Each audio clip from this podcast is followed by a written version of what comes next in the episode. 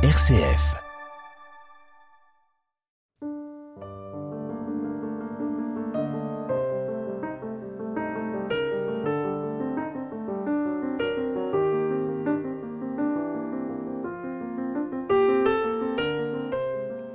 Lorsque la poésie n'est pas seulement jeu verbal, virtuosité formelle, elle peut nous faire accéder à une forme de spiritualité, voire à une interrogation métaphysique ou philosophique. C'est le cas pour de nombreuses œuvres poétiques et je pense notamment à l'œuvre de Victor Hugo qui est l'une des œuvres poétiques parmi les plus connues. Mais plus euh, récemment, c'est euh, ce type de lecture que m'a inspiré l'œuvre, le recueil que publie aux éditions du temps qu'il fait Christine Brie.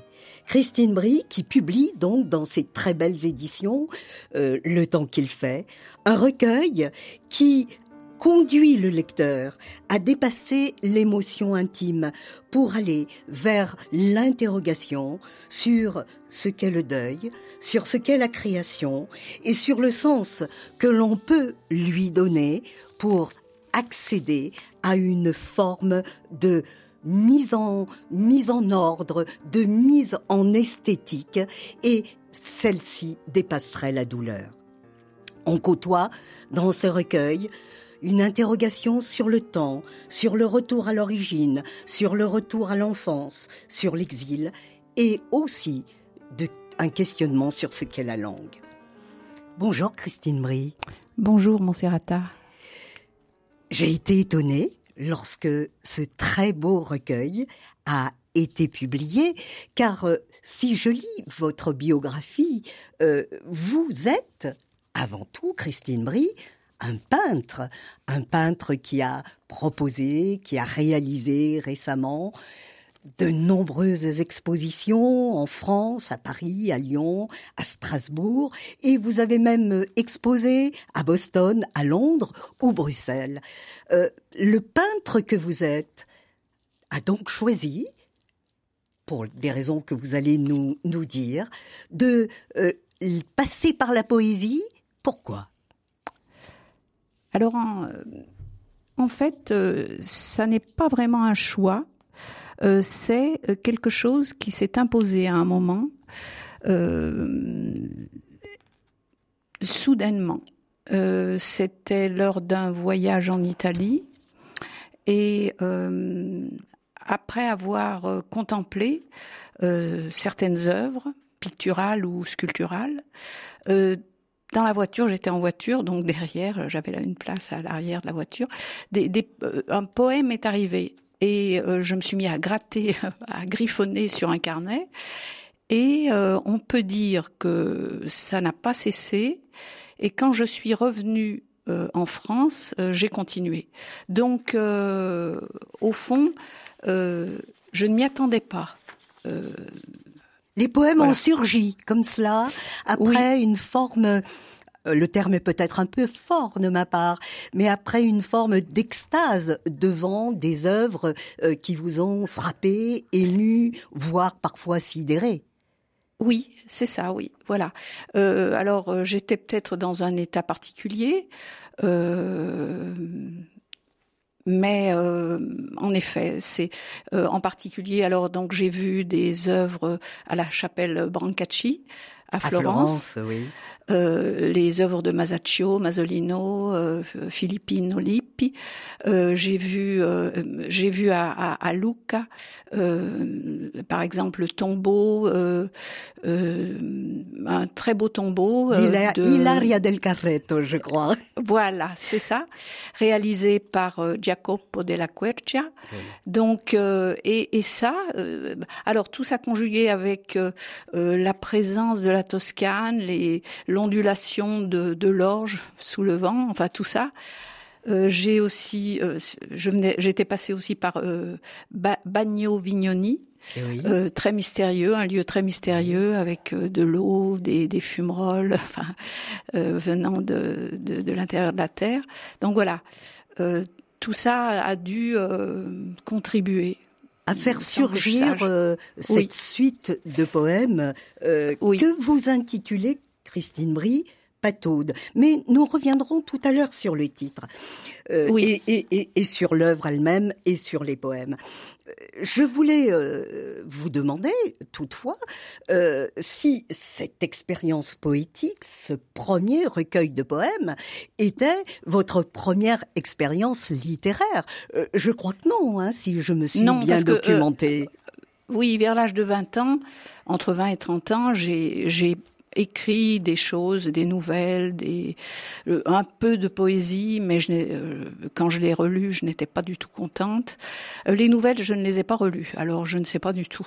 Mais en tout cas, et comme j'avais j'avais écrit aussi un mémoire de philosophie tournant autour de la peinture et de la sculpture, et qu'en même temps je suivais des cours euh, de dessin aux beaux-arts, à un moment la peinture s'est imposée et euh, je ne pouvais pas faire qu'écrire sur la peinture. Il fallait que je que vous paissiez par l'acte, par l'action. Oui, par l'acte, exactement. Donc euh, voilà, j'ai choisi et, et j'ai abandonné complètement l'idée d'écrire. Euh, je ne pensais même pas que cela reviendrait, mais en effet, c'est revenu, mais alors de façon euh, complètement euh, involontaire, on pourrait dire. Et, pourtant, si j'en crois la chronologie, vous avez également fréquenté non seulement Maldinet, je pense c'est à lui que vous faisiez référence tout à l'heure, mais aussi d'immenses écrivains tel Proust. Et euh, lors d'une conversation euh, en off, euh, vous m'avez dit également avoir, sinon été influencé, en tout cas avoir été marqué par la lecture de Bergson. En quoi ces trois écrivains, essayistes, philosophes, sont-ils important pour vous, non pas euh, dans l'écriture de ces poèmes, mais en tout cas pour comprendre un cheminement qui est le vôtre dans le rapport à la littérature. Alors pour Maldinet, donc c'était donc mon professeur à l'université euh, de Lyon 2, Claude, Claude Bernard. C'était un professeur donc euh, de philosophie, mais orienté esthétique et euh, il était extrêmement euh, euh, populaire entre guillemets dans le, sens où les amphithéâtres étaient bondés lors de ses cours et on peut dire que vraiment il m'a marqué parce qu'il m'a appris à regarder la peinture, les œuvres dans leur présence et comme présence. Et non, il n'avait pas un point de vue historiciste. Il pensait que l'art n'a pas d'histoire euh, que un tableau euh, du Moyen Âge euh, est aussi contemporain qu'une œuvre de Kiefer ou Baselitz. Euh, par contre, il, nous, il a appris à, à, ceux qui ont suivi ses cours à lire les lignes de force des œuvres, la dynamique des formes et des couleurs, et donc il a complètement c'était passionnant en fait. Et, et, si bien que j'ai fait un mémoire avec lui. Euh, et alors un mémoire où euh, précisément qui était, euh, il s'intitulait euh, L'être et l'ouvert. Euh, mais parce que Maldinet parlait souvent de l'ouvert, l'ouvert, qui est d'ailleurs qu'on retrouve dans un poème de Rainer Maria Rilke qui parle de l'ouvert. Mais c'était pas du tout un travail théorique au sens où euh, il m'a bien fait comprendre dès le début qu'il n'attendait pas une confrontation de points de vue, de, euh, de, dialectique euh, et de théorie, mais une mise en face des œuvres et une analyse des œuvres et si je voulais comprendre justement ce qu'il appelait l'être ou l'ouvert, c'était les œuvres qui, qui, qui devaient me, me conduire à comprendre tout cela. Et, en effet, ce, ce, mémoire comporte euh, une analyse de diverses œuvres, en passant par Cézanne, euh, Giacometti, euh, etc. Voilà. Des, des œuvres très diverses, hein. Cézanne et le paysage, et Giacometti euh, et ses corps euh, euh, filiformes qui sont en marche vers on ne sait quoi. Donc, vous avez été, sinon initié, en tout cas formé dans votre regard par euh, Maldinet. Hein Maldinet. Alors ensuite, bon, j'ai quand je me suis mise à peindre, j'ai continué à lire des, des, choses de philosophie, des, des, ouvrages, mais beaucoup moins, bien sûr. j'ai et mais quand même à un moment comme Proust, euh, euh, j'ai écrit un petit livre sur Proust et en particulier euh, sur À l'ombre des jeunes filles en fleurs. Je, je, suis revenue à Bergson, que j'avais lu autrefois quand même, mais qui m'a beaucoup, qui m'a beaucoup marqué en fait, parce que chez Bergson, il y a une critique de l'intelligence discursive et analytique qui désosse, qui désosse le réel, mmh. euh, l'intelligence étant destinée à manipuler l'espace et le quantitatif dans une optique de survie. Euh, donc, euh, qui critique ce point de vue et qui Bergson qui pense qu'on ne peut pas penser la durée intérieure et le qualitatif autrement que par l'intuition. Et donc, bah voilà, ça m'a beaucoup parlé de, de, relire, de lire Bergson. Enfin, j'avais un peu lu, mais là, je me suis vraiment plongée et on peut dire que euh, cela m'a m'a beaucoup euh, apporté. Et je voulais lire, par exemple, en quoi cela m'a apporté, pour vous expliquer. Oui, une très phrase volontiers, de Christine Brie. Euh, qui dit L'art de l'écrivain consiste surtout à nous faire oublier qu'il emploie des mots. L'harmonie qu'il cherche est une certaine correspondance entre les allées et venues de son esprit et celle de son discours, correspondance si parfaite que, portée par sa phrase, les ondulations de sa pensée se communiquent à la nôtre et qu'alors chacun des mots, pris individuellement, ne compte plus. Il n'y a rien que le sens, plus rien que le sens mouvant qui traverse les mots, plus rien que deux esprits qui semblent vibrer directement, sans intermédiaire, à l'unisson l'un de l'autre. Et c'est ce que je ressens quand je lis Proust. Oui, et, et qui lui aussi sans avoir pratiqué euh, euh, la peinture, est, est, est, un esthète, est un amoureux des arts, euh, qu'ils soient picturaux ou tout ce qui touche au regard.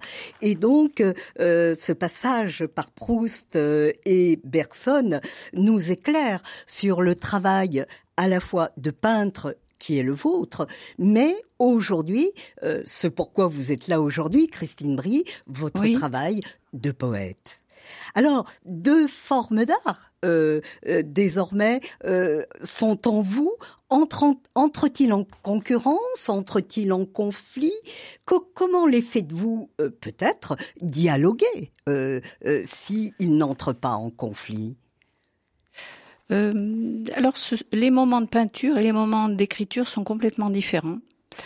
Euh, dans la mesure où, avec la peinture, on va vers la toile. C'est un mouvement du corps et euh, le corps est très important. On est en face du vide de la toile blanche et on se jette au fond dans ce vide. Et dans certains de mes tableaux, je l'ai exprimé en effet dans ce que j'appelle les parois, qui sont qui évoquent qui ont un lien avec la peinture pariétale de, de Lascaux, d'il y a 30 000 ans, voilà, mais où on voit des animaux se jeter dans le vide. Et, c'est ce que je ressens pour la peinture. Et, un face à face, donc, plutôt. Oui, un face à face. Alors que dans l'écriture, c'est une écoute de quelque chose qui vient de l'intérieur, comme une musique, euh, une basse continue. Alors quelqu'un m'avait demandé quelle musique, quelle sorte de musique. Est-ce que c'est de la musique baroque, romantique, moderne? Enfin, et en fait, c'est plutôt euh, une basse continue et quelque chose qui a à voir plus avec les percussions, avec le rythme. Alors Christine Brie, ce ne sera ni percussion, ni basse continue, une petite pause musicale, justement.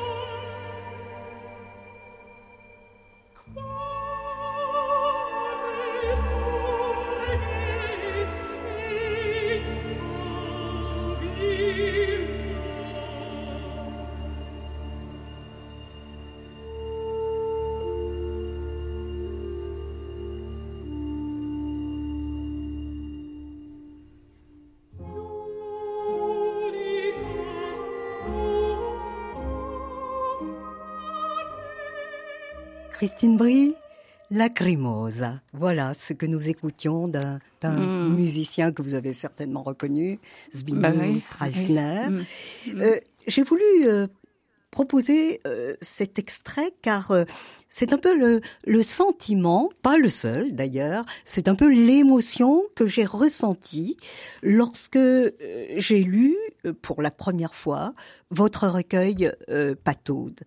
Euh, non pas que je veuille transformer votre recueil en un recueil qui ne suscite que des larmes, car il y a bien d'autres choses, mais il y a eu une émotion intense qui surgit par le fait que ce recueil revisite euh, un temps des origines, un temps de l'enfance, et vous permet, revisitant ce temps des origines, de euh, retrouver un être aimé, en particulier, pas le seul non plus, euh, votre mère.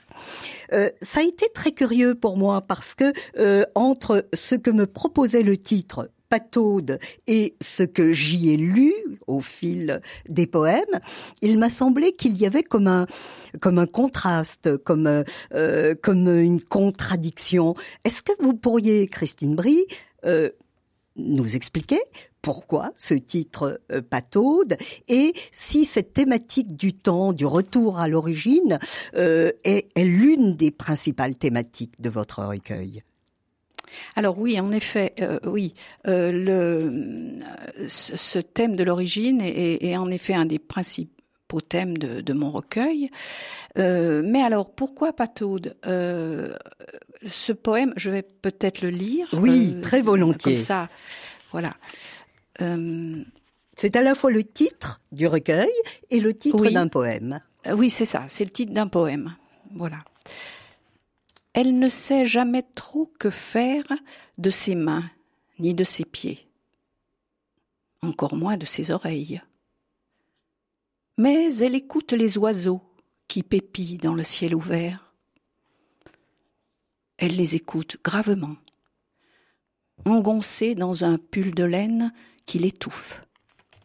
Alors, Pataude, c'est à la fois moi à un certain moment de l'enfance, tel que je me suis ressentie, et c'est aussi ma mère, qui est arrivée à 10 ans en France, venant d'Italie, ayant perdu son père, ayant euh, sa mère avait tout perdu, euh, et euh, avec quatre enfants, donc elle avait trois frères et sœurs. elle ne pouvait pas parler français alors qu'elle était très vive, elle avait, elle était très, c'était une enfant très vive. Donc il a dû ressentir une frustration. Et à l'école des brimades, elle était traitée de macaroni, on se tournait autour d'elle. On est dans quelles années, euh, Christine Brie, à ce euh, moment-là C'était dans les années 30. D'accord. Voilà, elle était née en 18, en 1918. Donc c'était euh, donc alors non, alors c'était 28, en 28. donc on l'a, elle était prénommée Caroline, on se moquait de son prénom, donc elle a changé de prénom, elle s'est, elle a pris son deuxième prénom, Yolande, et voilà, donc c'était elle aussi. Et puis j'ai pris conscience aussi. Euh, ma mère était boiteuse. Je l'ai toujours connue boitant. Elle avait une maladie euh, de la hanche.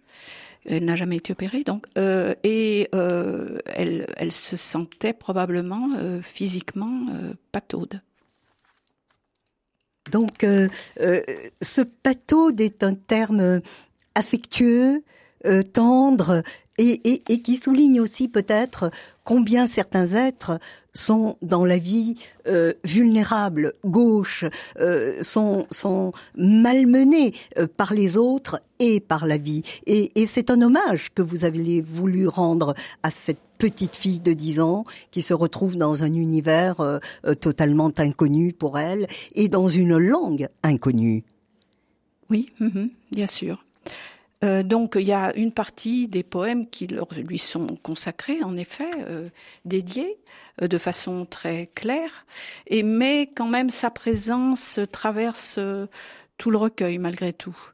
parce que ce recueil, c'est quand même une recherche du temps perdu, irréversible, d'un autre monde en dessous du monde, et d'autant plus qu'il y a l'exil et donc euh, un pays qu'on ne pourra jamais retrouver vraiment, même si on y retourne incessamment, sans, arrêt, je veux dire. donc, oui, une terre a jamais perdu, et donc une langue aussi a jamais perdu. Et oui, il y a ça, en effet. Et, vous avez voulu, à travers vos poèmes, pas tous, nous le préciserons tout à l'heure, euh, rendre vie, rendre euh, une vibration à cette petite fille désemparée et aussi à euh, cette personne qui a grandi, qui a vieilli euh, dans un pays euh, qui n'était pas le sien et dans lequel il a fallu s'habituer à vivre, s'adapter malgré tout, avec une nostalgie d'une terre perdue. Oui, oui, oui, bien sûr.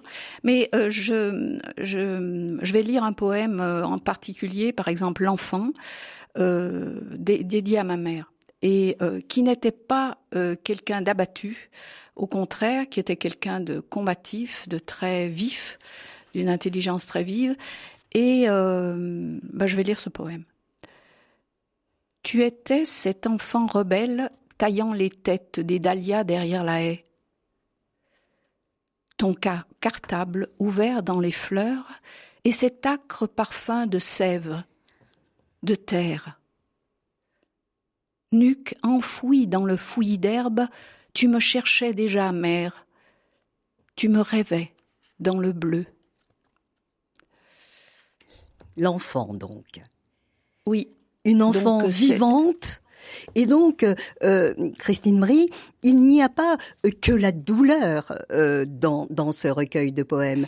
Il y a aussi un émerveillement devant la vie, un émerveillement devant le paysage, un émerveillement devant la couleur, qui se manifeste chez l'enfant qui était euh, cette euh, jeune femme ou cet enfant et, vous-même aussi Christine Brie qui lui rendait euh, qui lui rendait vie par vos poèmes. Oui, je vais lire un autre poème justement qui s'appelle Enfance. L'amour façonnait des abris de papier. Il invitait à des festins de baies, des banquets de fruits et d'eau vive, des orgies de rien.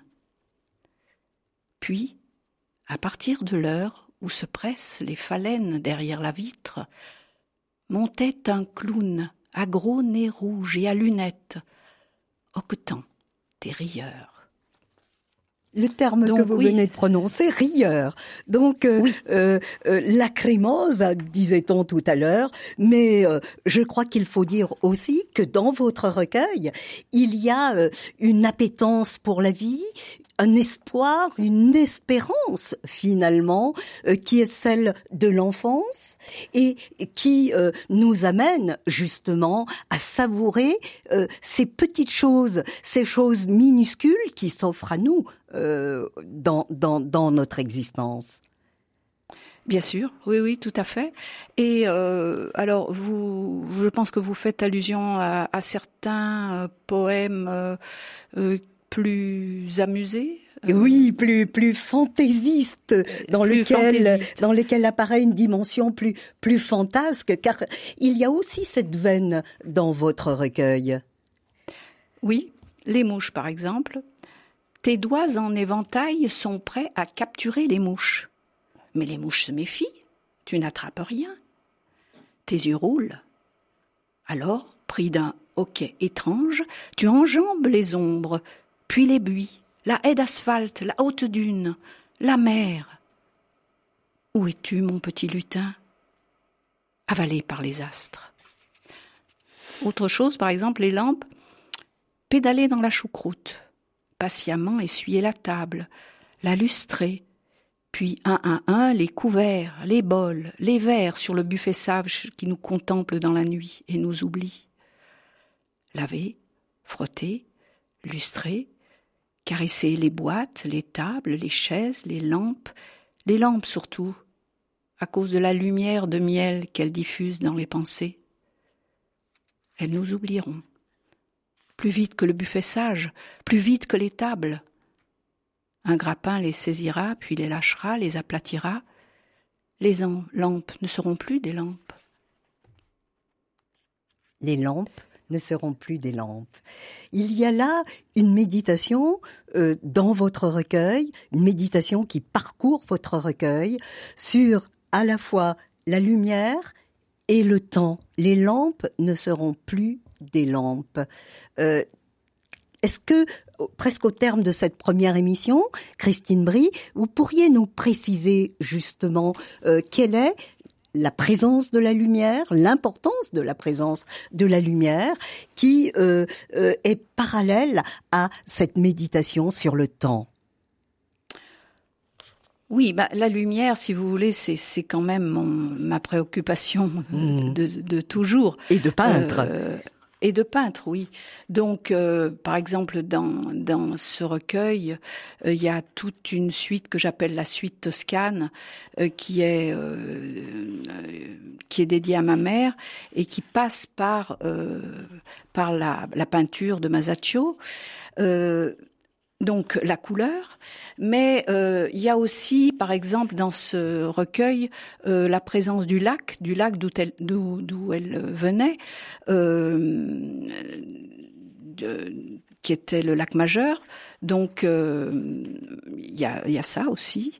par exemple aussi, il y a un poème que je vais vous lire, La présence de la terre. C'est, tout, c'est encore le même été blond où la petite fille amoureuse dépose son bouquet d'herbes dans le vase, dans le vase de la chambre. Le pluie est à sec, les mirabelles pourrissent, l'enfant hume la terre.